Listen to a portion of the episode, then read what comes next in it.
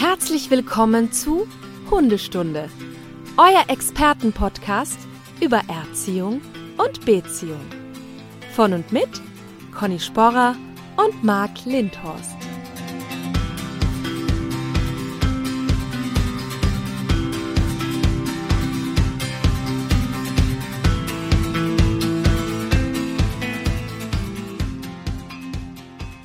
So, Frau Sporer, wir können jetzt drauf losreden, sagst du? Von mir aus können wir direkt drauf losreden. ja, ja, wir haben hier festgestellt, dass Frau Sporers Technik irgendwie heute nicht funktioniert. Anscheinend, aber jetzt funktioniert das ja alles. Also auch dir einen wunderschönen guten Morgen nach Wien. Ja, schönen guten Morgen. Eigentlich eher in die Praxis äh, Sporer und Lindhorst, denn es ist Hundefragestunde. Wir haben ja wieder äh, Hörerfragen, die wir beantworten. Leicht verzögert, weil ja einige treue Stundis wissen das ja. Frau Sporer letzte Woche pilgern war. Ach ja, und genau. es dann doch geschafft hat, Maria Zell erfolgreich zu erreichen mit Semmel. ja, das war sehr schön. Also die, äh, der, die Tage davor waren nicht so schön. Also es war doch sehr schön, aber ich habe festgestellt, ich bin doch dann so mehr der Typ, das Ziel ist das Ziel und nicht der Weg. So, Ziel. genau so solltest du das ja auch. Denn Pilgern ist ja auch so eine ähm, so eine spirituellen Aspekt hat das ja. Ne? Man findet entweder zu Gott oder zu sich selber oder irgendwie sowas. Ja. Und da wäre schon meine erste Frage, Conny, an dich. Zu wem hast du gefunden auf dieser Pilgerreise? Ähm, ich habe, naja, natürlich, man verbringt viel Zeit mit sich und ähm, teilweise sind ja auch zwölf Stunden Etappen da drin. Ähm, von daher, das, äh, das ist schon etwas natürlich für den Geist auch. Und was ich natürlich irgendwie gelernt habe oder, oder da so mitgenommen habe, ist, ja, einfach auch wenn das Aufgeben mal sehr naheliegend scheint, dass man dann trotzdem mit ein bisschen Überwindung und ein paar Stundis, die einen motivieren, dann doch weiterkommen kann und so. ähm, also es war schon insgesamt eine sehr schöne Sache, aber wie gesagt, ich habe es ja nicht aus groß spirituellen Gründen gemacht oder so, sondern ich wollte es einfach primär als Teambuilding-Event für Semmel und mich machen und ich glaube, das hat uns unser Bonding auch wirklich gestärkt obwohl ich bis heute glaube, dass sie ähm, also noch nicht verstanden hat, warum wir das gemacht haben. Es war wirklich jeden Tag auch so, wenn sie dann schon müde wurde, dass sie halt bei den Häusern äh, davor stand und so irgendwie so mich angeschaut hat und gefragt hat, kommen wir jetzt da rein, sind wir jetzt endlich da? Also, ja. Aber sie, sie hat das gut geschafft und, und alles gut. Das heißt also, Semmel und du keine Entzugserscheinung dass es jetzt so ist, du willst jetzt jeden Tag 20 bis 30 Kilometer durch die Gegend laufen. Ich muss wirklich dazu sagen, ich bin ja Donnerstag in Mariazell eingelaufen und war am Wochenende tatsächlich nochmal wandern. Also ähm, meine Füße sind jetzt so stumpf schon, dass ich im Prinzip ja jetzt äh, gar nicht mehr aufhören kann. Aber ja. ähm, nein, das, das war eine gute Erfahrung, die ich empfehlen kann, aber ich weiß nicht, ob ich es nochmal machen würde. Diese Strecke nicht nochmal oder generell die, nicht? Diese Strecke diese Strecke und in, diesen, in dieser Zeit. Ich glaube, ich würde mir mehr Zeit dafür nehmen. Ja, das hatte ich dir ja schon gesagt, dass das sehr, sehr. Ja, aber wenn ich, wenn ich doch weiß, dass andere das in fünf äh, Tagen schaffen können, dann will ich es natürlich auch in fünf Tagen schaffen. Ja, Conny, andere. Das sind ja, weiß ich nicht, Hardcore-Wanderer. Ja, weiß ich. Also ich muss ähm, eine lustige Anekdote noch erzählen das war ja für mich wirklich ein wirklich magischer Moment, weil ähm, man geht da so den letzten Weg, der heißt Sebastiani-Weg, das ist so ein, ähm, so ein, so ein Rosenkranzweg auch äh, und, und dann öffnet sich plötzlich so das Tal und Mariazell und diese wunderschöne Kathedrale da erscheinen, diese Basilika dort. Und das war wirklich ein super schöner Moment und ich war wirklich ähm, sehr, sehr gerührt und das war einfach wirklich, wirklich magisch. Und dann komme ich da runter und irgendwie, also bin dann auf den Vorplatz zur Kirche gelaufen. Und ich muss dazu sagen, also immer wenn ich mit Semmel unterwegs bin, egal ob ich jetzt nur irgendwo eine Stunde in der Pizzeria sitze oder äh, irgendwie länger irgendwo spazieren gehe und Leute treffe, es ist immer so, jeden Tag fragt mich irgendjemand, was ist das für ein Hund? Was ist das für ein Mischling? also, oder primär eigentlich meistens die Frage, ist das ein Golden Doodle oder ist das ein Maltipoo? Immer. Ne? Und, äh, ja, das Thema hatten wir ja schon mal. Eigentlich thematisiere ich das gerne und sage, nein, das ist ein griechischer Straßenhund, ähm, um eben auch aufzuzeigen, na, ist halt auch nur ein Mischling.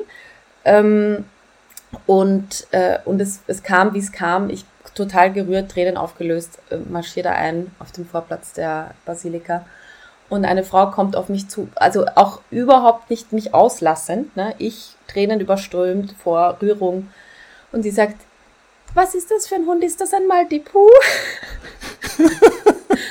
und du warst gerade emotional ich, ganz woanders. Ich, nein, es ist nur ein Mischling, bitte lassen Sie mich durch. und, weil auch viele gefragt haben, ich war übrigens mit Semmel in der Kirche. Ähm, ich, ich wollte nur tatsächlich nicht beide Regeln brechen, weil es waren natürlich Hunde verboten und Fotografieren auch. Aber wir waren in der Kirche und wir waren sogar relativ, also sicher fünf bis zehn Minuten da. Bis dann der Abt dich erwischt hat. Niemand. Also ich habe ein paar Blicke bekommen, aber also das war schon gut so. Und es war auch sehr schön Ja. kühl da drin. Ja, das glaube ich. Mhm. Super. Na, guck mal. Also wer ähm, live dabei sein will bei Connys Pilgererfahrung, kann die letzte Folge sich nochmal anhören. Ja, Da haben wir ja dich ja live auf dem Weg erwischt und dir so ein paar Fragen gestellt. Oder falls jemand auch, wie gesagt, dieses Experiment mal nachmachen möchte, was für Erfahrungen du da gemacht hast, woran man denken sollte, was vielleicht nicht so gut war. ja, Und aber ich muss. genau, in Ergänzung mit der Folge Wandern mit Hund hatten wir ja auch schon mal. genau, stimmt. Ne, ne? Die Da habe ich ja den Plan geboren eigentlich. Ne? Genau. Aber ich muss echt sagen, die, ähm, also neben diesen, neben diesen ähm, ja, Zusammengehörigkeitsausflug äh, und Abenteuer mit Semmal, war es so schön, einfach zu lesen, wie viele ähm, ich da inspirieren konnte. Also mir haben so viele geschrieben, äh, das hat sie inspiriert, äh, auch im Sommer was zu machen und so. Und das fand ich, also das war es allemal wert dafür. Ja, ich muss ja jetzt auch ran nächstes Jahr. Mist. Das hast du ja jetzt schön gemacht. Jetzt wurde ich ja auch aufgefordert. Ich muss Ja? ja? jetzt auch ran. Aber ich werde ja den Ochsenweg wandern. Das ist weniger spirituell. Im Passt eher. oder? es kann sein. Vielleicht durchgehend. Wäre das eine Option mal? Durchgehend? Wenn du durchgehend tanzt, wäre es in Ordnung. Den Ochsenweg tanzen? Ich weiß nicht, ob ich das noch hinkriege. Ich kann Teilschritte davon. Wie lange ist der machen. Ochsenweg? Boah, ich glaube in, also wenn man den durchgehend, der geht ja von Dänemark Ach, bis nach runter, bis glaube ich nach kurz, also das ist richtig weit bis nach Niedersachsen. oh, Ich glaube 600, 700 Kilometer. oh, Also Conny, da wären so ein, zwei Folgen müssten wir dann aussetzen. Oh. Ich glaube nicht. da- Na, ich werde nur einen Teilschritt, einen Teilabschnitt wandern. ja. ja. Passend zum Thema Ochsen. Herr Doktor und ich, zwei Ochsen unterwegs. Könnte auch ein Bud Spencer-Film sein mit Terence Hill. Aber der Herr zwei Doktor Ochsen auf dem. Wanderweg. Ja, ich glaube, ich werde den dann einfach in so einem Karren hinterherziehen. Also der geht immer die Teilschritte und dann Teile des, des Weges ziehe ich den. Das ist doch super. Der bereitet sich auch gedanklich schon vor, wie man sieht hier im Hintergrund wieder. Ja. Sieht Schon die aus, auf Aufnahmeleitung. jeden Fall dafür. Ja. So, pass auf, bevor wir jetzt in, in medias res, wie der Lateiner sagt, gehen und die ersten Fragen beantworten, müssen wir einige Sachen hier Struktur wieder reinbringen. Das heißt Song auf die Playlist. Hatten Ja, wir letztes, äh, Ach so. ja, jetzt direkt am Anfang, damit wir das nicht vergessen. Und ich habe von einem treuen Stundi, einem männlichen Stundi, yes, ähm, eine Nachricht bekommen, einen Hinweis, dass er Musik macht mit seiner Band Mhm. und die auch ein oder zwei Hundesongs haben. Und ähm, gibt's bei Spotify, findet man den auch, übrigens bei anderen wahrscheinlich auch. Ähm, er nennt sich Rein, also er heißt Rainer, also Rein wie Rain und dann Air, also Rain Air. Mhm. Und das Lied heißt Sitzplatz bleib. Mhm. Also absolute Hörempfehlung. Es gibt eine deutsche Band, die so ähnlich klingt, die wahrscheinlich rein eher nachmacht. Also die machen ihn nach, nicht umgekehrt, aber äh, mal reinhören. Ist schon auf der Playlist, mal draufdrücken. Sehr gut. Sollte man vielleicht nicht beim Training mit dem Hund hören. da ist das vielleicht nicht so gut geeignet. Ich habe auch einen Tipp bekommen von einem Stundi, Ja, äh, von Chloe Moriondo. Die Oha. hat ein ganzes Album über Hunde oder für ihren Hund geschrieben oder mit Hundeliedern und ähm, da packe ich My Dog Won't Miss You drauf. oh, das ist auch schön. Ja. Ja, herrlich. Guck mal, haben wir das abgehakt? Warte, ich mache hier den Haken. Für die Menschen, die immer noch Bingo spielen. Hoppala. Zack. Und dann, damit auch hier das Feld ausgefüllt werden kann, natürlich direkt zu Anfang der Witz. Also hinsetzen, genießen, festhalten. Hier eine neue Runde. Ja. Wer will dabei sein? Wer will dabei sein? Wii, wii, wii, wii, wii, wii. Jetzt geht's ab. Conny, Kunden von mir, ne, haben Tierschutzhund aus Ungarn. Du hast ja einen aus Griechenland. Und das hört man sogar bei dem Hund. Der bellt nämlich deutlich mit Akzent. Kannst halt auch bei Semmel benutzen. Ist eigentlich für jeden Hund aus dem Tierschutz gedacht, dieser, dieser Gag. Man hat einen Hund aus dem Tierschutz und man hört das, weil er deutlich mit Akzent bellt. Ist doch herrlich. Gut, haben wir das auch. Ich mache hier nochmal schnell einen Haken dahinter.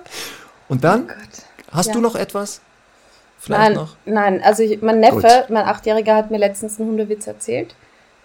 Der ist also qualitativ ähm, Welten über deinen. Welten dazwischen. Tweet. Ja. Ja, gut. Mir mal schicken. Ich guck mal, ob ich den auf meine Liste packe, ob es der Okay. wert ist. Okay. So, fangen wir doch an. Conny, pass auf. Susanne möchte gerne Folgendes zu wissen. Was tun, wenn, in Anführungszeichen, Madame Tagträumerchen wie folgt spazieren geht?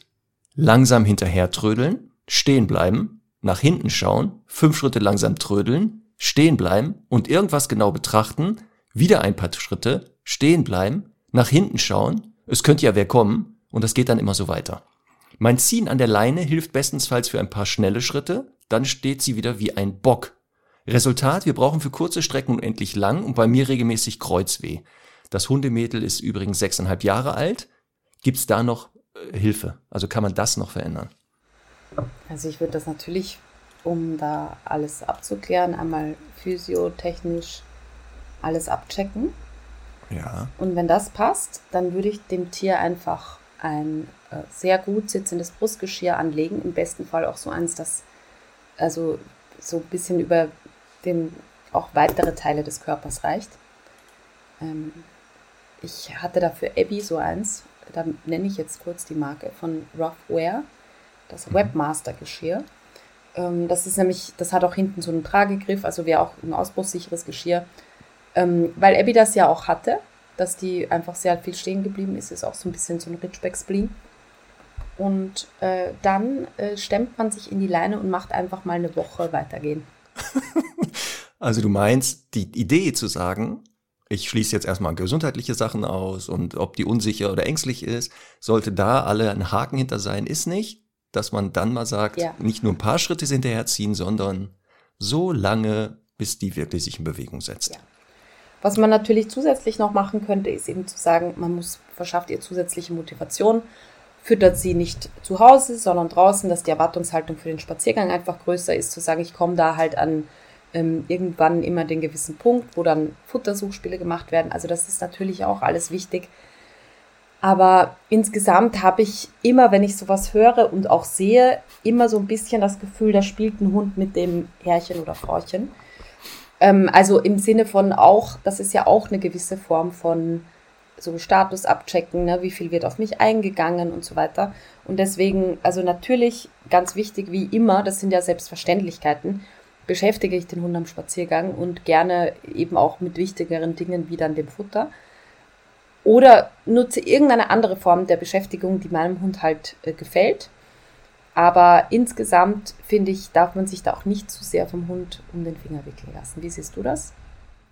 Ich würde das eh nicht sehen. Also, wie gesagt, wenn organische Ursachen, Ängste, Unsicherheiten ausgeschlossen sind, sondern der Hund leider rausgefunden hat, wenn ich trödel, gibt es irgendwas, dann kann das halt passieren, beziehungsweise mit dem Trödeln Erfolg hat, weil er sich da hinten beschäftigen kann. Deswegen würde ich auch sagen, mal ein bisschen vielleicht versuchen, was zu finden, was auf dem Spaziergang dann auch nur noch vorne geschieht. Das ist auch sowas. Also falls man sowas wie Futtersucharbeit macht oder Sachen wirft, würde ich mal zwei Wochen auch nur noch nach vorne alles machen und sagen, hinten ist arschlangweilig, da lasse ich nie was fallen, da schmeiße ich nichts mehr, streicheln, ansprechen, passiert jetzt alles vor mir. Und es könnte ja sinnvoll sein, aber da würde ich auch mal gerne eine Meinung wissen, Signal voraus. Ob man das auch nochmal vielleicht aufbaut, den Hund vorschicken. Und dann zu sagen, wenn er nach hinten fällt, schicke ich ihn wieder nach vorne. Hier ist natürlich die Gefahr, wenn ich das wieder belohne, dass der Hund sagt, ja, ich muss ja erst zurückfallen, damit ich nach vorne geschickt werde. Ne? Ja, Jetzt sehe ich schon an deinem deswegen- Gesichtsausdruck. Ja, Genau. also es ist schon, es, ja, es ist schon auch eine Option, aber ich, ich finde, also das klingt ein bisschen, sorry für den Ausdruck, nach ein bisschen zu viel Rumgeschisse. Und da würde ich wirklich eher schauen, Geschirr drauf, Hund um den Bauch binden und weitergehen. Kann ich auch aus eigener Erfahrung sagen. Wir hatten auch, also in den, den, die Hunde, die ich bisher hatte, da gab es auch zwei, die das auch versucht haben. Und da war genau, was wir schon gesagt haben. Und was letztendlich dann auch machen, gemacht werden musste, ist einfach sagen, ja, jetzt ansprechen, wir gehen weiter, also auffordern, weiterzugehen, dann gehe ich weiter. Und dann ziehe ich den Hund, egal was auch die Leute denken. Also die Blicke muss man lernen auszuhalten, auch die Kommentare. Also wenn da jemand dann meint, tierschutzrelevantes Verhalten zu entdecken, dann kann man natürlich das gerne erläutern und erklären, aber es ist leider ja, und natürlich Teil trotzdem wirklich nochmal äh, ordentlich physiologisch durchchecken lassen. Also nicht Deswegen, jetzt nur beim Tierarzt nein, ähm, nein. Äh, einmal den Gang entlang laufen lassen, sondern natürlich schon einmal wirklich checken, ob da alles passt. Aber das sind ja meistens ja, auch Hunde, die, äh, die dann halt wunderbar, wenn sie halt den Ball sehen auf der Wiese, wunderbar loshechten können, was ja auch nicht bedeutet, dass alles in Ordnung ist. Aber nein. ja. Aber die Stundis wissen ja, ne, dass wir Fan davon sind, Ursachen anzugehen und nicht Symptome zu deckeln. Deswegen haben wir auch gesagt, was ihr vorher machen solltet. Und wenn das alles nicht funktioniert, dann geht's los. Gut. So, dann mache ich mal den Ordner auf. Jetzt machst also, du den Ordner nein, auf. Conny, willst du mich auf 180 bringen oder was? Ja. Pass auf, wir, wir fangen hier mit einer Frage von Coco an. Hallo ihr beiden, ich habe eine Frage für die Fragestunde. Meine Hündin war bis meine Hündin hat sich bisher immer hingelegt, wenn andere Hunde auftauchten und noch relativ weit weg waren. Klammer, wir haben versucht, das zu unterbinden, ändern. Aber es geht jetzt auch nicht um das Hinlegen an sich. Klammer zu. Na gut, ich sage jetzt noch nichts dazu. Wenn die Hunde dann näher kamen, ist sie losgeschossen und hat ein Renn unter Anführungszeichen Spiel gestartet. Sie ist nun das zweite Mal läufig, stand hier zuvor vier Wochen, hat sich ähm, ihr Verhalten über Nacht komplett geändert. Die Hunde dürfen ziemlich nah rankommen, mal guckt sie, mal schnüffelt sie. Aber wenn sie fast bei ihr sind, kommt von ihr ein ganz leises, aber extrem tiefes, kehliges Knurren. Warum? Wie soll ich reagieren? Muss, sollte ich ihr helfen, weil sie lieber Distanz möchte, beziehungsweise liegt das am Zyklus und sie glaubt, ihre imaginären Babys beschützen zu müssen und dementsprechend gibt sich, sie sich, gibt sich das wieder. Ich danke euch sehr. Okay, also ist eine Hündin, ich fasse mal kurz zusammen, ähm, hat auch vor diesen Zyklus, also diese Läufigkeiten, das wohl schon gezeigt, das Verhalten. Das hat sie gesagt. Dann, ist das zweite Mal läufig, das heißt, was wird ein, was weiß ich, anderthalb, zwei Jahre alt Ja, sein? aber was sie ja schreibt, ist, durch die Läufigkeit hat sich ja nur eins verändert, dass die Hunde jetzt näher rankommen dürfen. Weil vorher, wenn die, äh, die sich hingelegt hatte, ist sie wohl irgendwann losgeschossen und hat dann aus ihrer Sicht ein Rennspiel gestartet. Und jetzt durch die Läufigkeit hat sich das wohl verändert. Jetzt dürfen die nah rankommen. Und jetzt gibt es manchmal Situationen, wenn die Hunde zu dicht sind, dass die wohl knurrt und sagt, nee, möchte ich nicht. Und da möchte Coco gerne wissen, was sie machen soll und ob das eventuell am Zyklus liegt. Es kommt jetzt darauf an, wie der andere Hund reagiert.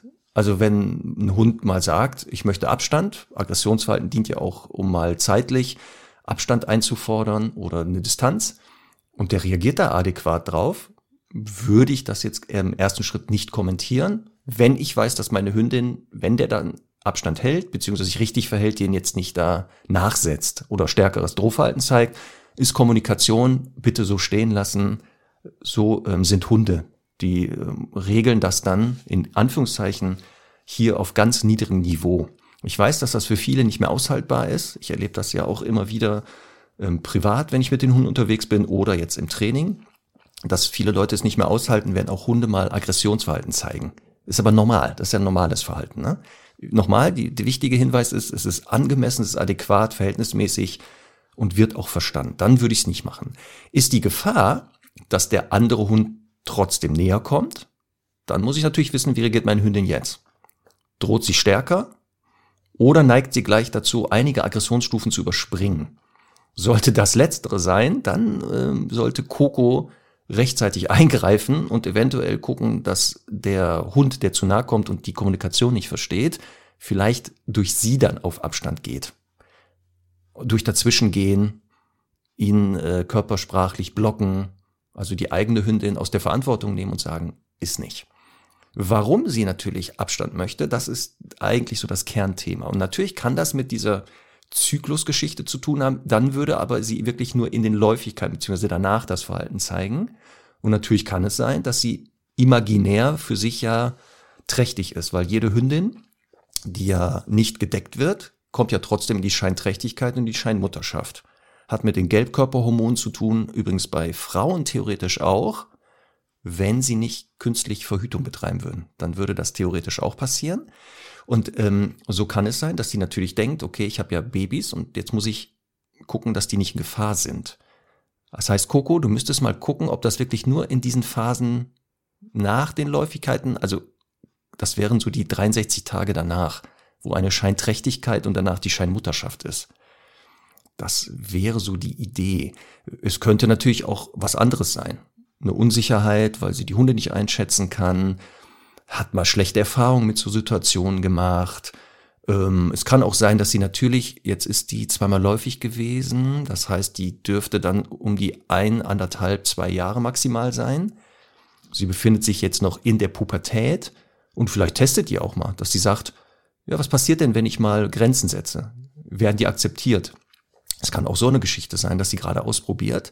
Ähm, das heißt, hier würde ich das echt abhängig davon machen, wie der andere Hund reagiert und wie Coco drauf ist. Also für mich, wenn ich das noch äh, ergänzen darf, ähm, klingt das ein bisschen, also ich kenne sehr viele Hunde, ich weiß nicht, wie es bei dir ist, die eben in der Läufigkeit oder in dem Zeitraum um die Läufigkeit ganz anders sind als sonst. Also viel toleranter, auch die Hunde, wie sie schreibt, viel näher ranlassen. Und ich glaube, weil es auch erst die zweite Läufigkeit ist, ist da halt einfach gerade ein hormonelles Durcheinander einfach da. Und ich glaube, dass sie in diesem Zeitraum, und das hat gar nichts mit potenziellen äh, Babys zu tun und Scheinträchtigkeit, sondern ähm, einfach mal toleranter und sagt, ach so, da ist jetzt Sexualität auch noch in meinem Repertoire aufgetaucht ähm, jetzt schauen wir mal, äh, also grundsätzlich ist jetzt mal jeder Hund, der entgegenkommt, potenziell irgendwie interessant vielleicht als äh, späterer oder jetziger irgendwie Paarungspartner. Und deswegen lässt sie da einfach mehr zu. Ich glaube aber, dass sich das seit, also jetzt, sie hat die Nachricht am 22. Juni geschickt, ähm, da sind jetzt ein paar Wochen nochmal vergangen. Ich glaube, dass sich das genauso wieder einspielen wird in dem äh, in dem Zwischenzustand, also wo, wo da jetzt die Hormone wieder so ein bisschen normaler sind, unter Anführungszeichen. Und wie du, wie du sagst, ich würde das auch. Äh, also einfach, die, die sagt halt, jetzt kommt mal zum Casting alle. Okay, ist eine Hündin, dann hau wieder ab. Ist ein Rüde, der zu aufdringlich ist, dann hau wieder ab. Aber der eine passt dann vielleicht doch für später mal. Ähm, ja. Und äh, beziehungsweise auch noch für jetzt. Das ist ja, finde ich, auch immer so, das halt, gut, es sind jetzt halt vier Wochen, aber trotzdem ist es nicht alles so auf dem Kalendertag ähm, genau. Also gerade am Anfang kann, können ja die Zyklen da so ein bisschen auch durcheinander sein. Also ich glaube, das ist halt wirklich diese sexuelle Phase, die, die da ein bisschen gerade noch sich einzugrufen scheint, aber für mich ist halt viel, viel relevanter, äh, dass sie sich hinlegt und dass, dass sie fixiert und dass das, also das ist quasi diesen Kern, der ohne Zutun von Sexualhormonen irgendwie da ist, dass der verändert wird. Das ist halt wichtig. Aber das haben wir eh schon sehr oft besprochen, wie das mit dem Anschleichen und Hinlegen und Hinschießen ist. Und dass das genau. eine ganz blöde Angewohnheit ist, auf jeden Fall, die man ja. tunlichst unterbinden sollte, wie auch immer. Und zwar ganz früh.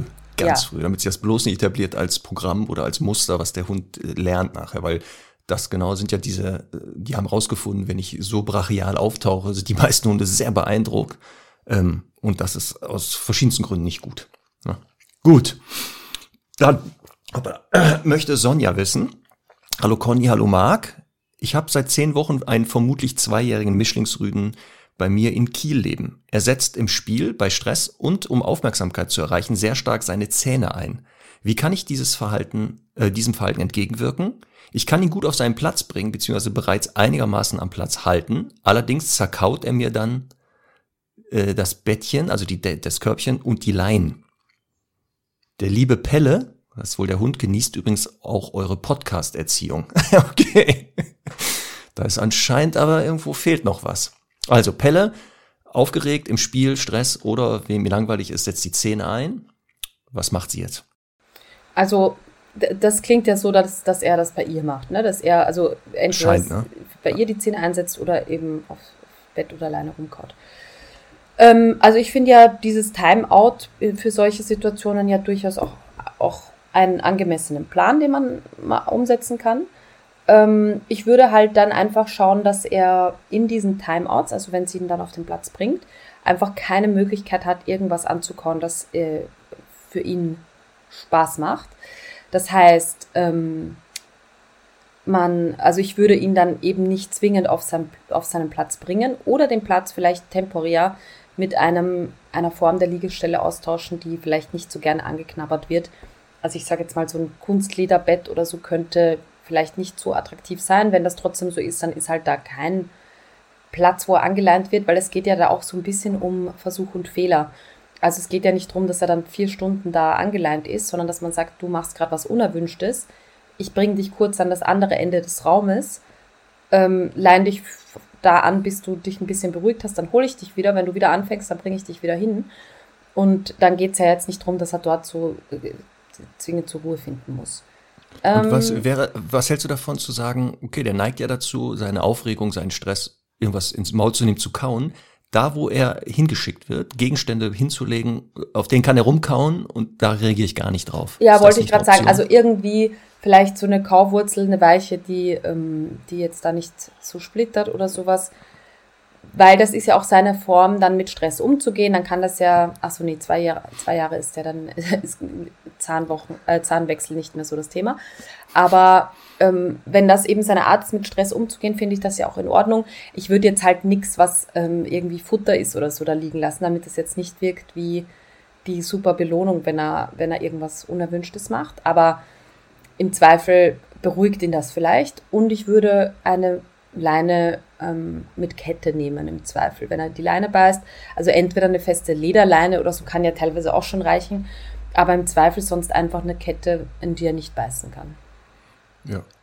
Das würde ich auch. Also wenn die Gefahr ist, dass der die Leine zerbeißt, wenn ich ihn irgendwo fixieren man muss kurzzeitig, ich bleibe aber natürlich im Raum, wenn ich den Hund irgendwo festbinde, ähm, dann ist ja die Gefahr genau, dass der die Leine zerbeißt, dann muss ich reagieren und sie schreibt, das geht ja manchmal auch um Aufmerksamkeit dann bin ich auch Fan, kurzzeitig mal zu sagen, wir nehmen eine Kette dazwischen, so dass wenn er drauf beißt, keinen Erfolg hat. Und die meisten Hunde merken, das geht nicht und geben auf. Aufpassen. Habt ihr einen Hund, der dann frustrierter noch stärker auf die Kette beißt, müsst ihr natürlich sofort dieses Experiment beenden, weil die Zähne kaputt gehen. Also ne, aufpassen. Weil es gibt dann manche, die sagen, okay, ich muss nur fester beißen, dann geht die Kette schon kaputt. Die meisten geben auf. Also die merken, ich habe keinen Erfolg mehr, dann ist das auch voll in Ordnung. Ähm, Genau, jetzt sagt sie ja, okay, beim Spiel passiert das aber auch, dass er die Zähne einsetzt. Wie ist denn da die Strategie? Soll sie ihn auch wegschicken auf die Decke? Ja, ich würde halt, also was, was heißt halt Spiel, ne? Ich finde halt ganz wichtig, dass wenn das jetzt ein Hund ist, der eben so Tendenzen hat, äh, zu körperlich zu sein, dann würde ich mit dem halt auch in der Phase kein körperliches Spiel machen. Also gerade, ne, der ist zwei Jahre alt, ähm, das, da kann ja schon ein bisschen Buch dahinter sein da würde ich auf jeden Fall darauf achten, dass ähm, das Spiel eher über irgendeine Form der Beschäftigung, also dass er so kompensiert wird. Und im Moment, also der ist ja erst zehn Wochen da, im Moment jetzt noch nicht groß in irgendeiner Form ähm, da ein körperliches Spiel eben mit ihm machen, weil der muss ja jetzt erst ein paar Sachen lernen, wie dass er was loslässt, ähm, was auch was halt Konzentration ist, was, äh, wie man sich halt eben selbst beruhigt und solche Sachen das kommt ja erst alles. Deswegen würde ich da durchaus, ähm, durchaus eben darauf achten, dass ich nicht zu körperlich mit ihm spiele. Dazu Thema Stress werden wir eh in den nächsten, einen der nächsten Folgen, da werden wir nochmal über Stress, das Phänomen sprechen, die auch vielleicht dann nochmal Sonja hören. Ähm, ja, Thema Szene im Spiel, auch das, wenn es echtes Spiel ist, ja nicht ungewöhnlich für Hunde. Ähm, und hier kann es sinnvoll sein, das Signal Schluss vielleicht mal aufzubauen, also eine Handlung, die nicht generell verboten ist oder falsch, mal kurzzeitig zu unterbrechen. Und das kann man dann auch im Spiel machen. Also wenn man da anfängt, merkt, er nimmt die Zähne, dass man mit einer neuen Handgeste und dem Wort Schluss das Spiel mal beendet. Etwas Schönes hört auf, wirkt lerntheoretisch wie eine Strafe. Der Hund beruhigt sich, man spielt weiter und durch Versuch und Irrtum findet er raus, Zähne bei ihr, kein Erfolg, keine Zähne, können wir jedes Spiel weiterspielen. Also das könnte man noch ergänzend machen. Und dann sollte Pelle wahrscheinlich irgendwann merken, Zähne bei Stress, Aufmerksamkeit im Spiel nicht gewollt bei Sonja. Also sind auch alle Möglichkeiten da. Super. So. Wer möchte jetzt die Antwort auf seine Frage, Conny? Ich bin dran, ne? Sie. So. Ach, da ist eine gute, glaube ich. Die, der Betreff ist nämlich schon so schön. Hilfe Schwiegermutter, Ausrufezeichen. Also Michelle schreibt, äh, ich brauche dringend euren Rat. Meine Hündin, neun Monate alte Dackelhündin, verträgt sich nicht mit einem der drei Hunde, Klammer kastrierter Rüde, zwei Jahre alt und circa 30 Kilo, meiner Schwiegermutter. Also sie hat drei Hunde, die Schwiegermutter. Er schnappt ja. nach ihr, fixiert sie und ist stocksteif, solange sie im Raum ist. Oft versucht er sie zu attackieren, nur die Leine schützt sie davor. Die Idee meiner Schwiegermutter war jetzt, ihm einen Maulkorb zu ziehen, um mal zu schauen, was passiert, dann werden sie sich schon verstehen. Ich war total entsetzt, denn meine Hündin ist super sensibel und schüchtern und allein die Verletzungsgefahr ist mir zu groß. Von ihr wurde ich nur als empfindlich und Helikopterbesitzerin betitelt. Der Hund darf zu Hause auch alles, er maßregelt sie, kann nicht allein bleiben und er ist ganz unverträglich mit jedem fremden Hund. Er pübelt bei Spaziergängen jeden Hund an. Wie bringen wir am besten beide Hunde zusammen, denn diese müssen sich verstehen. Liebe Grüße und macht weiter so, Michelle. Das ist so eine Form der Impulskontrolle von mir, das vorzulesen. Und ich meine, ne, so ein bisschen Unterton hört man eh schon, dass ich das nicht kommentiere direkt beim Lesen. okay, Marc. Ja, ich weiß, du, eigentlich hätte ich dir die Frage stellen sollen, ne? Da mm. schon ja. voll auf 180. Ja. ja. selber schuld. So, du darfst ja gleich noch ergänzen. Ähm, die Idee der Schwiegermutter zu sagen, komm, wir machen jetzt mal Maulkorb drauf und gucken, was passiert, ist schon deshalb nicht optimal, weil das Verhalten ja nicht von der Hündin ausgeht. Also sie ist ja eher das Opfer als der Täter, ähm, so dass wir alle wissen, was wahrscheinlich passieren wird, weil er zeigt's ja schon. Er schnappt, fixiert, wird steif, wenn sie im Raum ist. Also äh, Überraschung, Überraschung, was wird wohl passieren, wenn man jetzt sagt, ja, wir lassen es mal laufen? Also ich glaube ja nicht, dass er jetzt sagt, ach stimmt, jetzt entspanne ich mich mal. Auch hier ist ja die Frage, warum. Ne? Also was löst das eigentlich aus, um an die Ursache zu gehen? Übergangsweise ist klar, wird dieser Hund in dem Zustand nicht an die Hündin rankommen. Das ist der, der Schwachsinn hoch 10. Und ja, Michelle, die Verletzungsgefahr ist hier groß. Auch vor allem, sie hat eine neun Monate alte Hündin und er ist ein kastrierter Rüde, zwei Jahre, 30 Kilo. Das ist eigentlich Schwachsinn. Dann hat sie die Mutter ja noch zwei weitere Hunde sogar, außer diesem Rüden. Und da ist ja die große Gefahr, dass da so eine Gruppendynamik plötzlich startet. Also wenn der Gas gibt, dass die anderen auch noch. Also es ist dann in der Wohnung, engen Raum, da kann keiner ausweichen. Also es ist alles für die Tonne. Zeigt, dass nur weil man schon mal Hunde hatte oder mehrere, die Kompetenz nicht größer wird. Also leider muss man das wieder hier feststellen. Ähm, ja, dann schreibt sie ja aus ihrer Sicht, dass der Hund zu Hause auch wohl einige andere Verhaltensauffälligkeiten zeigt, wie absolute äh, Maßregelung der Schwiegermutter, also dass der da erzieherisch tätig ist, nicht alleine bleiben kann, auch draußen, surprise, surprise, sich nicht mit Hunden verträgt. Also hier scheint es ja auch eine Beziehungsproblematik zu geben. Und deswegen könnte es ja sogar sein, dass die Hauptursache für das Verhalten bei äh, ihrer Hündin ist, es geht um die Schwiegermutter dass er vielleicht hier die Schwiegermutter als Ressource sieht und vermutet, oh Gott, oh Gott, nicht, dass der Hund von Michelle irgendwie mir die wegnimmt und deshalb so nervös wird. Also ich glaube, hier müsste die Schwiegermutter mal ihre eigene Beziehung zum Hund nochmal überprüfen. Und dann müssten wir gar nicht über Maulkörbe reden und Konflikte lösen.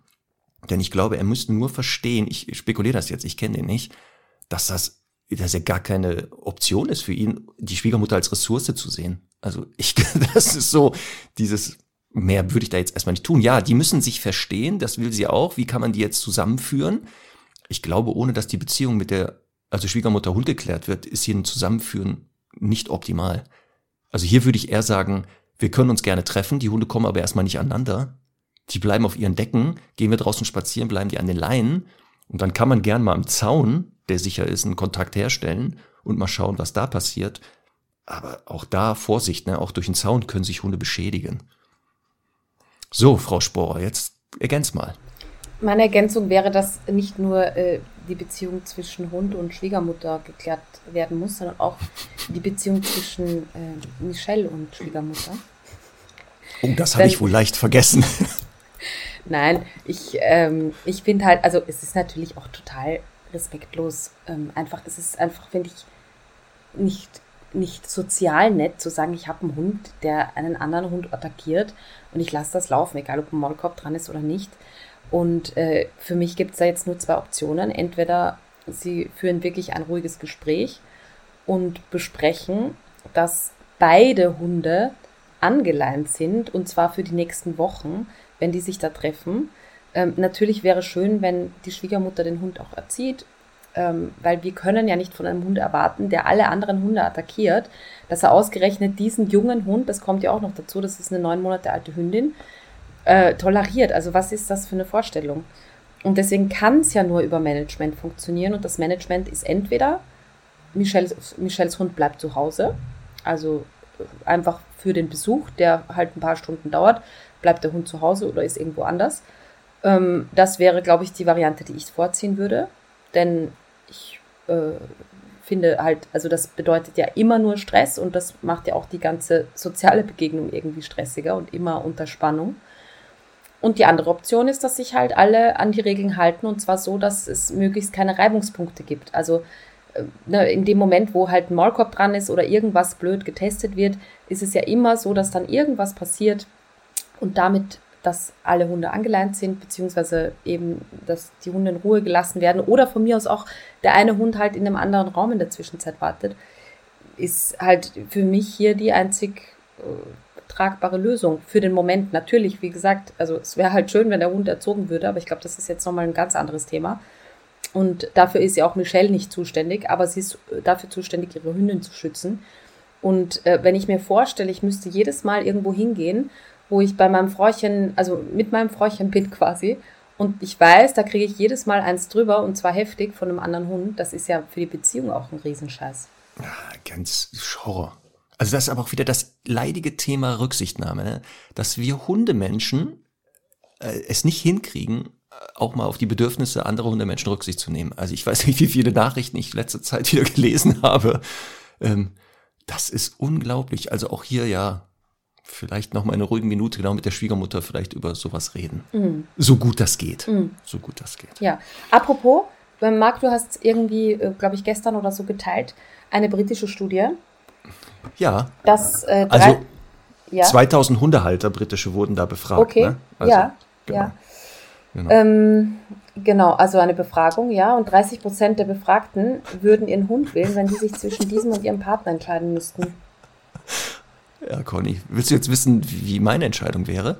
Ja, natürlich. ja, ist es doch klar. Mach mal oder? die Tür zu hinterher. ähm, ja, gut, die Frage ist ja immer, also was wäre dann, also was wäre denn die, der Grund? Eine plötzliche Allergie? Sowas, ne? Also das wäre ja echt, da müsste man ja schon gucken, also was, warum der Partner einen vor diese Wahl stellen würde. Oder ja. wo man selber sich diese Frage stellt. Also das müsste, es ist eine ganz schlechte Frage, also ganz heftig. Also ich weil finde, ja eine emotionale jetzt, Verbindung ja. da ist zu beiden.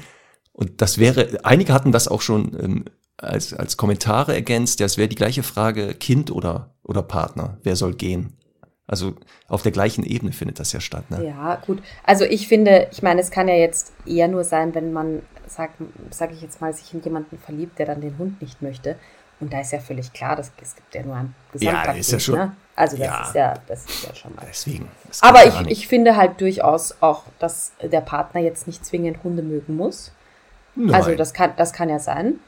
Ähm, das ist im Übrigen auch, um jetzt ein bisschen persönlich zu werden, wäre das auch meine bevorzugte äh, Option. Denn ich Achso, dass der zukünftige Partner sich für den Hund wenig interessiert, damit ja, er nicht versaut. Ja. Ist doch ja. viel, ist doch viel, also ja, der ist gut erzogen, ne, der, der nervt ja. nicht, der macht nicht so viel Dreck. Sprichst also, du jetzt vom Partner oder vom Hund? vom Hund.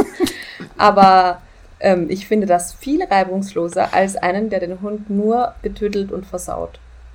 Ich könnte mir das auch vorstellen. Also wenn meine Freundin jetzt nicht selber einen Hund hätte, gar keinen Hund, und die wäre jetzt nicht so hundaffin, hätte ich gar keine Bedenken, mit der zusammen zu sein. Ja. Also eher, wenn die vielleicht andere Tiere hätte, ja, das, die jetzt ja, nicht stimmt. so ein Highlight sind. Das also das wäre wär vielleicht sowas. Aber das ist ja auch das Gute, das ist ja einer Katze egal, ob die wieder weggeht. Ne? ja, es können auch aber, Nagetiere sein. Aber, ja, genau. Aber ähm, interessant ist ja dann auch, dass 40 Prozent der Befragten ähm, eben dann äh, äh, angegeben haben, dass sie dem Vierbeiner auch mehr Aufmerksamkeit, Aufmerksamkeit schenken als dem Partner. Und das geht natürlich nicht.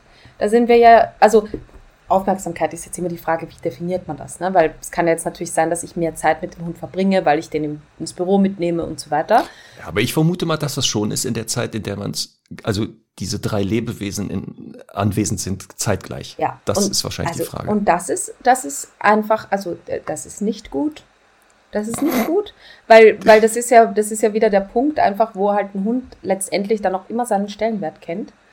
Und ja. ähm, ich finde das auch nicht natürlich. Es muss einfach so sein, dass, äh, eine Beziehung zwischen Menschen die stärkere ist. Ähm, das wäre ja in, in etwa so, also da würde ich schon den Kindervergleich gelten lassen. Das ist ja dann das Gleiche, dass man halt oft so die Beziehung verliert und irgendwie das Kind total in den Vordergrund rückt.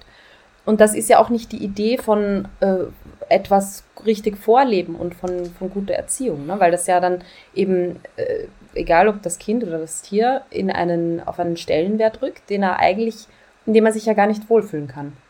Das wirkt zwar erstmal komfortabel, aber es ist ja viel besser, einfach sich da in dieser Sicherheit zu wiegen. Ich bin gut behütet, unter Anführungszeichen von meinen Eltern und ähm, habe da auch viele Freiheiten und Rechte, wenn ich mich an äh, Erziehungsregeln halte und so weiter. Das möchte ich ganz klar nochmal betonen an der Stelle. Das finde ich nicht in Ordnung. Aber guck mal, passt zur nächsten Frage. Thema Aufmerksamkeit. Ist ja, als wenn wir es geplant hätten, war aber nicht. Ist ein Zufallstreffer. Und zwar Jessica oder Jessica. Wie sagt man das? Jessica oder ja, Jessica? Jessica, bitte. Jessica? Ja. Gut, ich komme ja aus dem Ruhrgebiet, da sagt man auch gerne Jessica. Jessie. ja. Jessie. Also, Jessica Sagst du auch dann Jennifer? Eigentlich? ja? Ich lasse das mal unkommentiert. Okay.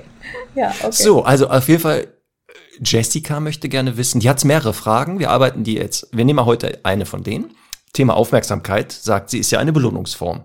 Für ein soziales Lebewesen wie den Hund auf jeden Fall. Und jetzt kommt die Frage, soll ich einen Hund, wahrscheinlich meint sie ihren, aber sie schreibt clevererweise einen Hund, sie ist clever, soll ich einen Hund dann ignorieren, wenn er versucht, angeleint einer Katze hinterher zu jagen? Weil wenn sie ja jetzt irgendwas sagen würde, würde er Aufmerksamkeit bekommen, dann würde sie ihn vielleicht belohnen. Also ist das Ignorieren bei Jagdverhalten super, um es abzubauen damit? Das wäre ja die Frage. Ja, das ist gut. Das ist eine gute Frage. Diese Situation habe ich nämlich auch. Und du hattest ja bestimmt auch schon mal Hunde, die äh, Jagd, unkontrolliertes Jagdverhalten gezeigt haben, sagen wir mal so. Ja, habe ich doch erzählt, dass mir das auch beim Pilgern passiert ist, dass da plötzlich eine Katze im Wald stand. Ja. Und hast du fleißig ignoriert? also, ich würde das so machen. Ich finde, aber da, da kann es jetzt sehr viele Meinungen dazu geben und vielleicht ist meine jetzt auch nicht super fachlich. Ne? wir reden ja jetzt von einer Situation nicht, ich sehe da vorne ist eine Katze und ich kann meinen Hund absetzen und ins Bleib bringen oder so, sondern das passiert einfach, weil die da plötzlich über die Straße rennt oder so. Ähm, ich erlaube das Semmel, dass sie sich darüber aufregt, weil noch dazu ist es ja bei Katzen meistens ein Verjagen wollen, also eher aus der territorialen Ecke kommend und nicht so sehr jagdlich motiviert, klassisch. Das erkennt man ja auch daran, dass die Hunde dann meistens bellen, was ja beim Jagen jetzt äh, nicht ganz zwingend so sinnvoll wäre und eine sehr imponierende Körpersprache. Also, was unser Deal ist, ist, äh, du darfst dich ein bisschen drüber aufregen, ähm, aber du darfst nichts super Respektloses tun an der Leine. Das heißt, sie darf jetzt nicht in die Leine springen und da, da mache ich jetzt nicht davon abhängig, ob sie jetzt äh, 5 oder 50 Kilo hat. Das muss immer in der Dimension bleiben, dass ich das halten könnte weil äh, ich finde eben, wenn sie an der Leine ist und das ähm, tut, äh, so dass es mich halt einen Schritt umreißt oder irgendwie mir an den Schultern zieht oder so, dann ist das nicht in Ordnung und dann würde ich sie voll zur Sau machen und voll zusammenscheißen dafür. Okay, aber genau, du sagst ja, bei Semmel hast du eher ein territorial motiviertes Vertreiben. Ja. Jetzt fragt sie aber gezielt nach Jagdverhalten. Wenn es denn Jagdverhalten ist. Also wir gehen jetzt ist. mal davon, genau, ja. Wir gehen mal davon aus, das wäre Jagdverhalten. Das Ergebnis die, ist ja das Die Strategie Gleiche. zu sagen, ich ignoriere das Verhalten, damit Nein. es weggeht, weil die Aufmerksamkeit eine Belohnungsform also wäre. Ich würde das auch ignorieren und würde jetzt natürlich nicht sagen, nein, aus Pfui. Ähm, aber ich würde eben, also wie gesagt, ich, ich würde das so machen, dass der Deal halt ist, ja, du kannst das gesehen haben und dich kurz drüber aufregen oder beziehungsweise halt da hinterher wollen, aber eben nicht in einem Maße, dass äh, das übertrieben ist. Verstehst du, was ich meine? Ich weiß, was du meinst. Aber wie gesagt, die Frage halt, ne, Aufmerksamkeit ist eine Belohnungsform. Wenn ich ja, aber was wäre denn das Jagdverhalten kommentiere, ja, wie soll's denn belohne ich nicht aus Versehen. Wo ist die Katze? Weiß ich nicht, vielleicht sagt sie nein oder was, keine Ahnung. Ja, eben, aber das, nein, das, das, nein ist ja in jedem Fall, egal ob der Hund jetzt, ob, ob er sitzen bleibt und etwas sieht oder so. Ähm, nein, das ist jetzt ein falsches Beispiel. Aber nein ist ja nur dann was wert, wenn es auch verstanden wird vom Hund. Genau. Ne? Aber trotzdem, sie befürchtet ja, selbst wenn theoretisch ein Abbruchssignal vorhanden ist, mhm. ob nicht der Hund trotzdem ja durch die Aufmerksamkeit, es ist zwar negative Aufmerksamkeit, ja. sich doch nicht belohnt fühlt und deshalb weiterjagt. Aber wenn ein Hund äh, Aufmerksamkeit und Verstärkung spürt durch ein Abbruchssignal, dann stimmt was mit dem Abbruchsignal. Also wir sehen, wir kriegen Conny nicht leider auf die, aufs Glatteis gelockt. Sie lässt sich da nicht aufs Glatteis locken. Nein. Also Jessica oder Jessica, ähm, es gibt Verhaltensweisen und dazu gehört leider Jagdverhalten wie Aggression und Angst. Die sind selbst belohnt, indem, also sie belohnen sich selber. Sie müssen nicht von außen belohnt werden, Ja. weil sie nämlich überlebenswichtig sind. Sie sind intrinsisch motiviert. Da sind viele Hormone beteiligt. Deshalb, ob man Nein sagt oder prima, führt selten zu einer Veränderung in die eine oder andere Richtung. Ähm, und wenn ich einen Hund habe, der Jagdverhalten zeigt und ich das nicht kommentiere, also nicht mich nicht drum kümmere, also das ignoriere, wird es erfahrungsgemäß nicht besser. Es hört nicht auf, weil hier die Aufmerksamkeit des Halters für den Hund völlig nebensächlich ist. Ich kann es schlimmer machen. Also wenn ich jetzt sage, ja super, wo ist die Katze und so, natürlich mache ich den Hund da Banane und mache den richtig heiß und er denkt, ach, wir jagen jetzt zusammen. Das ist er. Aber ähm, das zu ignorieren, halte ich für kontraproduktiv, um es zu verändern. Also auch auf die Gefahr, dass da ich aus Versehen Aufmerksamkeit dem Hund gebe. Ja. Also du würdest es korrigieren. Wenn das Ende der Trainingskette erreicht ist, Ja. wir haben ja schon mal das Thema jagende Hunde auch gehabt, Ja. müsst nochmal nachgucken, welche Folge das ist, Jessica, ähm, dann kann auch einmal ein Abbruchsignal gesetzt werden, Ja. wie auch immer. Das ist bei vielen Hunden nicht nötig. Aber auch hier, es ist, was du ja gesagt hast, wenn das, also wenn das Abbruchsignal als eher negative Konsequenz wahrgenommen wird, dann ist dieser Aufmerksamkeitsfaktor ausgeschlossen als Belohnung.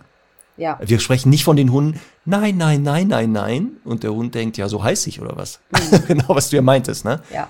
Also ein echtes Nein oder was auch immer das Wort ist, ist schon eine Aufmerksamkeit, die aber eher negativ ist und deswegen keinen belohnenden Faktor hat.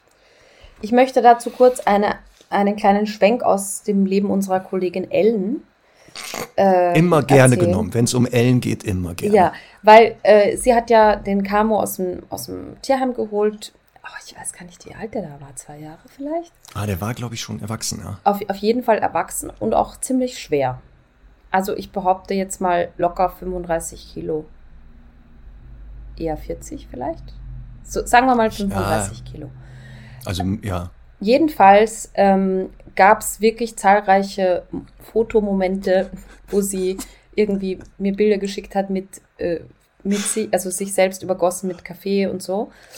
ähm, weil der Hund dann doch irgendwie äh, beim Aussteigen aus dem Auto äh, das Eichhörnchen gesehen hat und so weiter. Ne? Und das waren auch, also alles in den ersten Wochen bei ihr definitiv Momente, wo sie halt nichts gemacht hat, weil sie gewusst hat, der Hund kann noch nichts. Der Hund wurde noch nie in seinem Leben erzogen. Es bringt da jetzt einfach nichts darüber zu bügeln irgendwie. Und sie hat halt versucht, den bestmöglich zu halten und fertig. Ne? Und da gab es wirklich, also viele, viele Momente davon. Und dann hat sie halt trainiert, bis der Arzt kommt und äh, wirklich ähm, sehr viel Struktur geschaffen und Beziehungen aufgebaut und so weiter. Übrigens sehr erfolgreich. Was sie aus. Camo gemacht hat. Ja, also unglaublich. ja, Hut wirklich ab, Ellen. Hut ab, echt, ja, muss man echt sagen. Und ähm, jedenfalls äh, war es dann halt irgendwann so, dass sie gedacht hat, okay, jetzt wäre halt der Moment, da war ich im Übrigen auch zumindest beim ersten Mal, glaube ich, dabei, ähm, wo sie halt gesagt hat, so jetzt scheiße ich den mal ähm, zusammen dafür. Und der war wirklich auch super beeindruckt davon. Also der war richtig ähm, einfach so, ach du Scheiße, die Welt bricht zusammen. Die ist mal sauer auf mich. Okay, wenn die mal sauer ist auf mich, dann, äh, dann ist, glaube ich, wirklich ähm, irgendwie so der Drops gelutscht. Und auf jeden Fall reicht eben jetzt, wenn, wenn der irgendwo ein Eichhörnchen sieht, dass sie einmal A zu ihm sagt und das einfach funktioniert. Also was ich damit nur sagen will, ist, man muss sich halt auch so eine Korrektur erstmal einfach erarbeiten und verdienen und Ja. jetzt nicht per se einfach drüber bügeln, das bringt halt manchmal noch gar nichts. Ne? Und deswegen, wie du sagst, es muss halt das, der Trainingsstand auch erlauben, dass man da eben auch mal äh, eine Korrektur setzt, weil sonst ist es eher kontraproduktiv. Sonst ver, verballert man diese, diese. Also diese bevor die. Beziehung nicht geklärt ist, würde ich Mhm. mit Korrektur mal ganz vorsichtig sein, Ja. weil aufpassen, ähm, ein, da kann es auch mal gerne zu einer Gegenaggression kommen, wenn man den anderen nicht ernst nimmt und nicht ihm das Recht zugesteht, auch Grenzen zu setzen. Mhm. Deswegen, aber wir haben ja gesagt, ne? Die Folge vielleicht nochmal jagende Hunde sich anhören. Ja, und an Und der Stelle möchte ich ähm, auch nochmal ein, eine sehr schöne Analogie auch nochmal teilen, die Ellen ähm, einmal irgendwie vor ein paar Wochen gepostet hat. Ähm, nämlich, und das finde ich nämlich wirklich, wirklich sehr treffend. Ähm, also man stellt sich jetzt vor, man hat irgendwie eine große Liebe oder irgendeinen Ferienflirt oder so als Mensch, ne? Und irgendwie ist man, hat man Liebeskummer wochenlang und äh, möchte die Person wiedersehen oder war mal mit der zusammen und so weiter. Und ähm, dann gibt es eben den Moment, wo man sich denkt, okay, jetzt, also es ist besser, wir ignorieren uns und so weiter. Und dann kommt der Moment, wo sich die Person wieder meldet. Und dann ist das ja wieder so ein Gefühl von ganz einem kleinen bisschen Hoffnung. Und dann ist das Ganze wieder so ein bisschen aktiviert und man denkt vielleicht wieder vermehrt dran. Und je mehr man dann Kontakt hat, desto wie soll ich sagen, desto, desto mehr lebt das Ganze wieder auf. Und das hat sie mal ähm, eben in Vergleich gestellt mit dem Thema Jagen beim Hund. Und das finde ich so treffend, einfach wenn man sich das so vorstellt, dass man sagt, ja, der Hund ähm, hat vielleicht schon einmal gejagt. Das wäre ja sowieso immer gut, es insgesamt zu vermeiden, wenn ein Hund so Tendenzen hat. Oder auch wenn er noch keine hat. Das hatte ich nämlich jetzt vorgestern wieder in einer Stunde dass ähm, Kunden mit einem Wischler da waren, die gesagt haben, nein, nein, der jagt ja nicht. Und ich habe gesagt, nee, der hat es nur noch nicht, der hatte nur noch keinen Erfolg, aber das ist ein Jagdhund und wenn der das einmal probiert und auf den Geschmack kommt, dann wird das blöd, also ver vermeidet das bitte.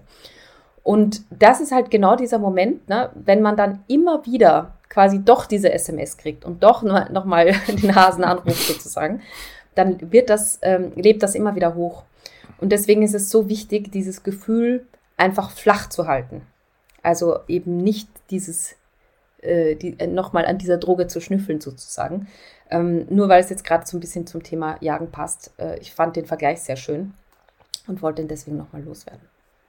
Ja, der passt bei ein, also ich glaube bei anderen Verhaltensweisen, auch bei Aggressionsverhalten könnte das sogar als Analogie passen. Ja. Dieses, wenn ich immer wieder dieses in diese Situationen komme, ohne Alternativen zu kennen, mhm. beziehungsweise ohne, dass mir jemand sagt, was ich hier noch machen könnte, wird es genau eben nicht weggehen. Mhm. Aber das haben wir gesagt, ne? ist ein selbstbelohnendes ja. Verhalten.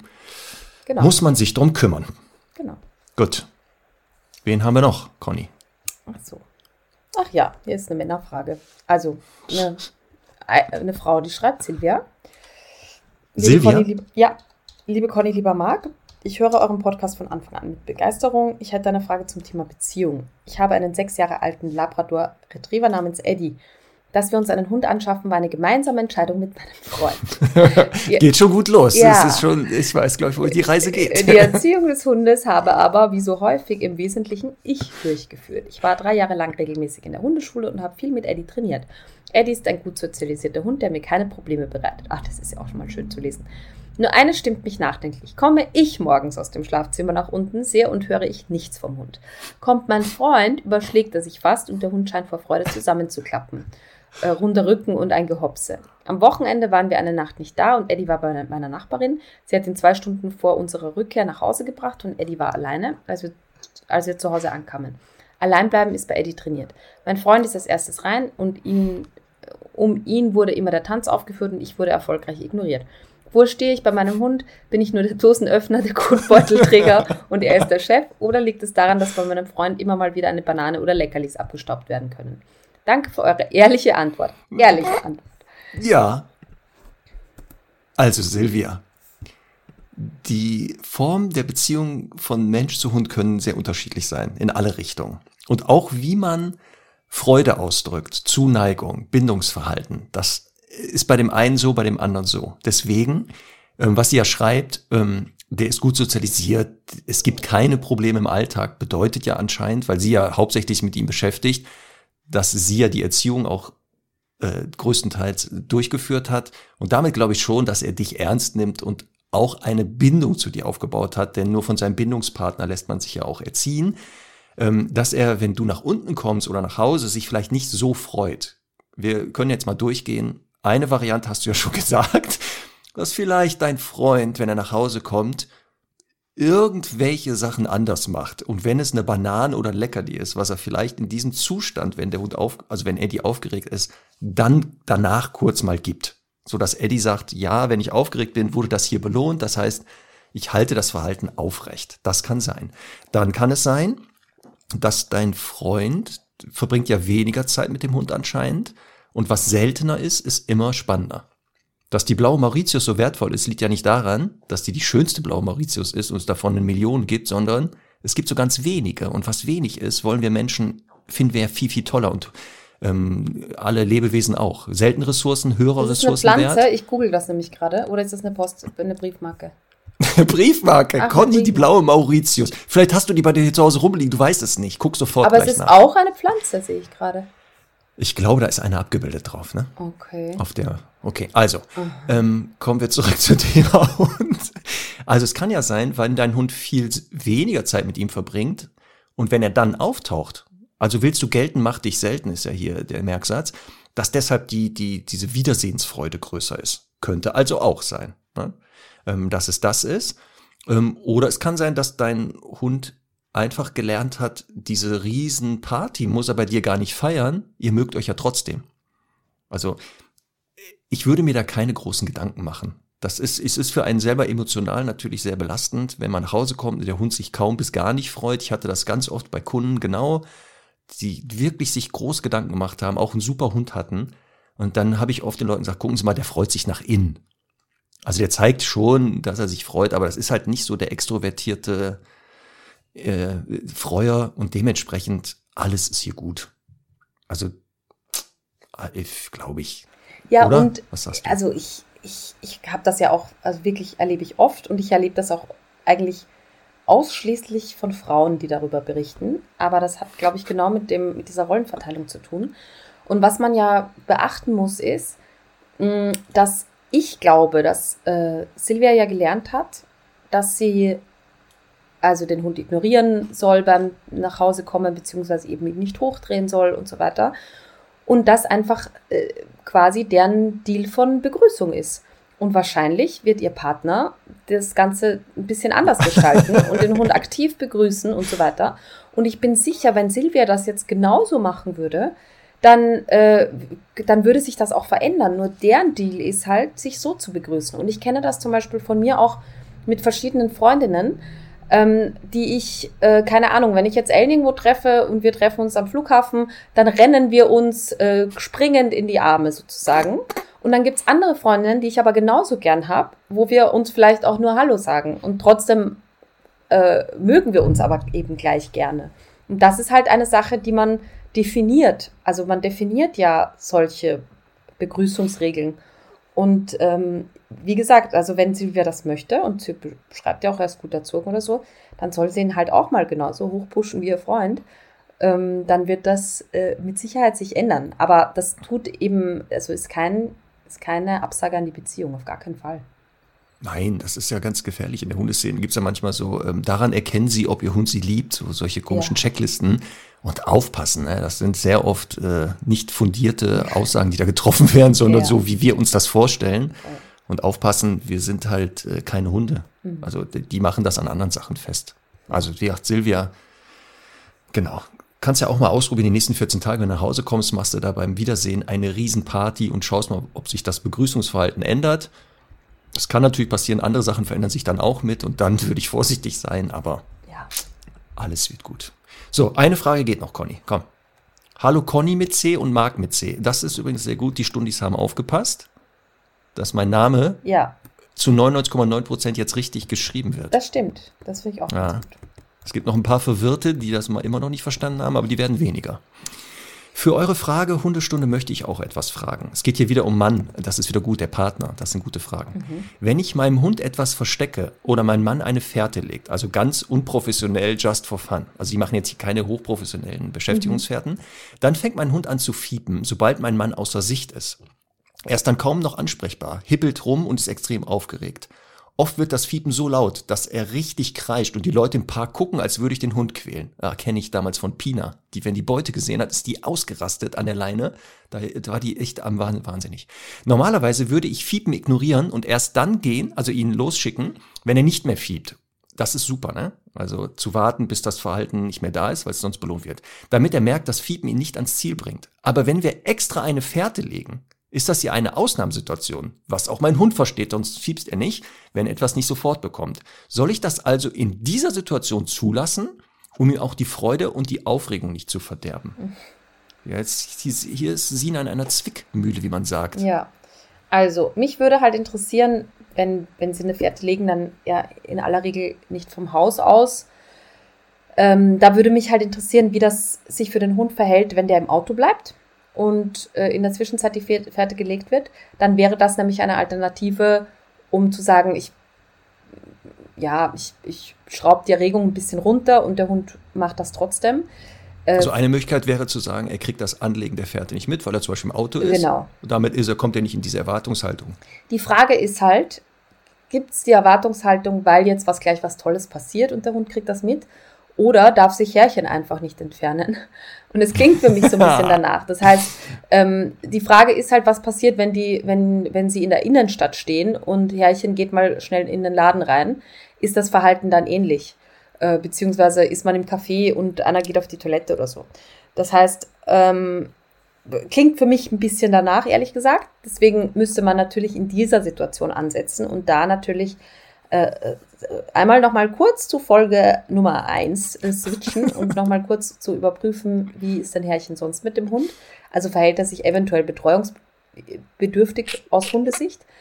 Beziehungsweise eben einfach auch solche, also diese Form des Alleinebleibens einfach langsam aufbauen. Also sagen, ähm, ja, man, man, man steht irgendwo von mir aus auch im Wald, Herrchen geht ganz kurz mal äh, ein paar Schritte weg hinter dem Baum, kommt zurück und das wiederholt man einfach mehrmals, sodass der Hund einfach auch äh, außerhalb der Wohnung lernt, alleine zu bleiben oder alleine bleiben zu können, beziehungsweise Herrchen alleine lässt.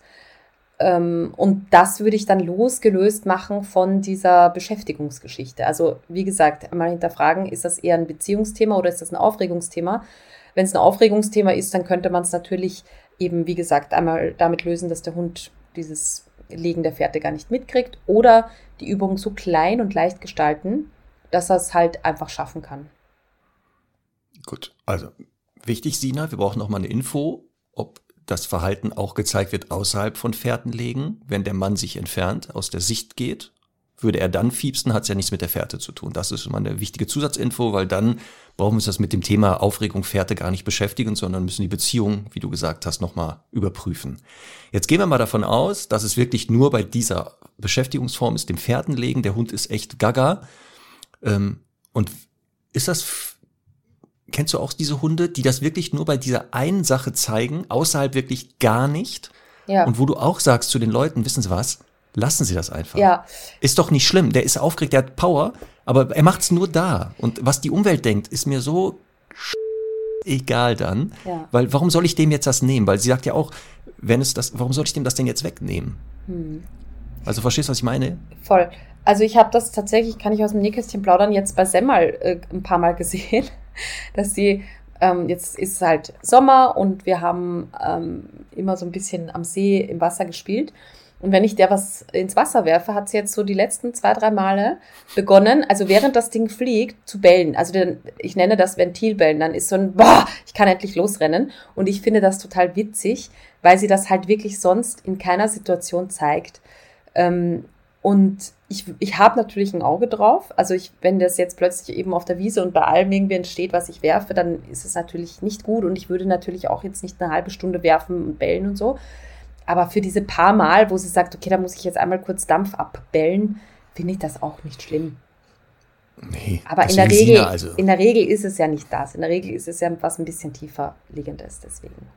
Deswegen, es gilt nur wirklich, würde es, nur dabei sein. Ja. Also ich sehe das ja auch zum Beispiel beim Trailen oder so, dass da viele Hunde an einer anderen Geschirr geführt werden mit einer besonderen ja, Leine und da wirklich die Leine auf Spannung ist. Ja. Die Hunde aber außerhalb von dieser Situation ja. Das trennen können und sagen, hier ist Leinenzug nicht erlaubt nicht. Und wenn das hier so wäre, dass der Hund echt so gaga ist auf Fährte, das wirklich nur da macht, ansonsten ansprechbar ist, gut erzogen ist und das außerhalb nicht. Ja. Wie ich sagen, weißt, weißt, lass den das. Zur Not legt Fährten, wo keine Leute sind, falls ihr die Reaktion der Umgebung nicht aushalten könnt.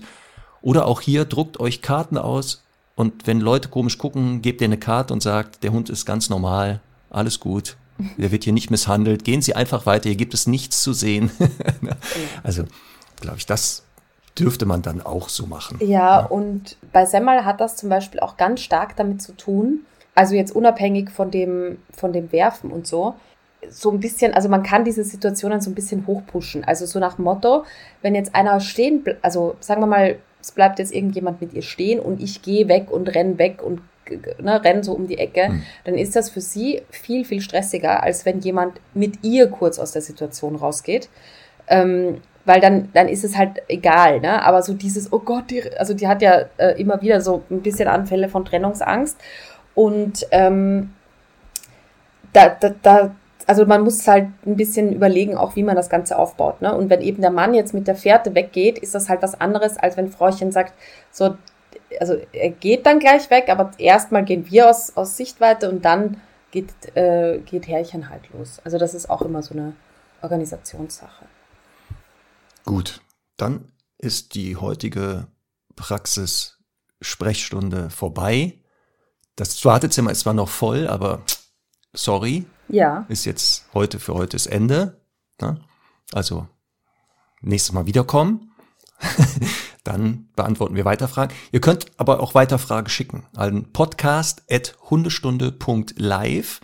Eure Fragen zum Thema Hund, ob euer, zu eurem Hund, zum Hund von Bekannten, Verwandten, Freunden, die ihr mal gesehen habt. Oh, Promi, Promi, zu Promi-Hunden könnten wir auch mal Fragen stellen. Also falls jemand einen prominenten Hund kennt, kann er auch darüber eine Frage uns stellen. Oder falls jetzt hier ein Promi zuhört und sich nicht traut, dürft ihr auch. Ihr dürft uns auch hier Fragen stellen. Ne? Wir, wir, wir anonymisieren euch ja immer. Gerne. Gut. Dann bleibt uns nur noch zu sagen, falls euch dieser Podcast gefällt, abonnieren, folgen, bewerten. Nicht vergessen, man kann jetzt bei einigen Podcast-Plattformen auch Bewertungen hinterlassen mit Sternchen und so. Das hilft uns. Also jetzt nicht denken, das ist nur für uns, sondern das hilft uns wirklich auch für diesen Podcast und anderen Hundemenschen weiterempfehlen. Sehr gerne. Also wer den noch nicht hört, ne, darauf hinweisen, dass es hier einen Podcast gibt, der vielleicht hörenswert ist. Gut, haben wir es für heute? Oh, was ist denn hier los? Oh, anscheinend ist hier äh, geklingelt worden und die Hunde merken, dass ich nicht reagiere und mir das ansagen. Und der arme Herr Doktor ja, Charlie, gerade- ich komme gleich. Du kannst aufhören zu bellen. Herrchen hat es gehört. Macht man doch so, oder? Ja, na dann geh mal nachschauen, wer da an der Tür ist. Ja, ist wahrscheinlich die Post. So, Conny, dann hören und sehen wir uns beide nächste Woche. Bis dann. Baba. Baba.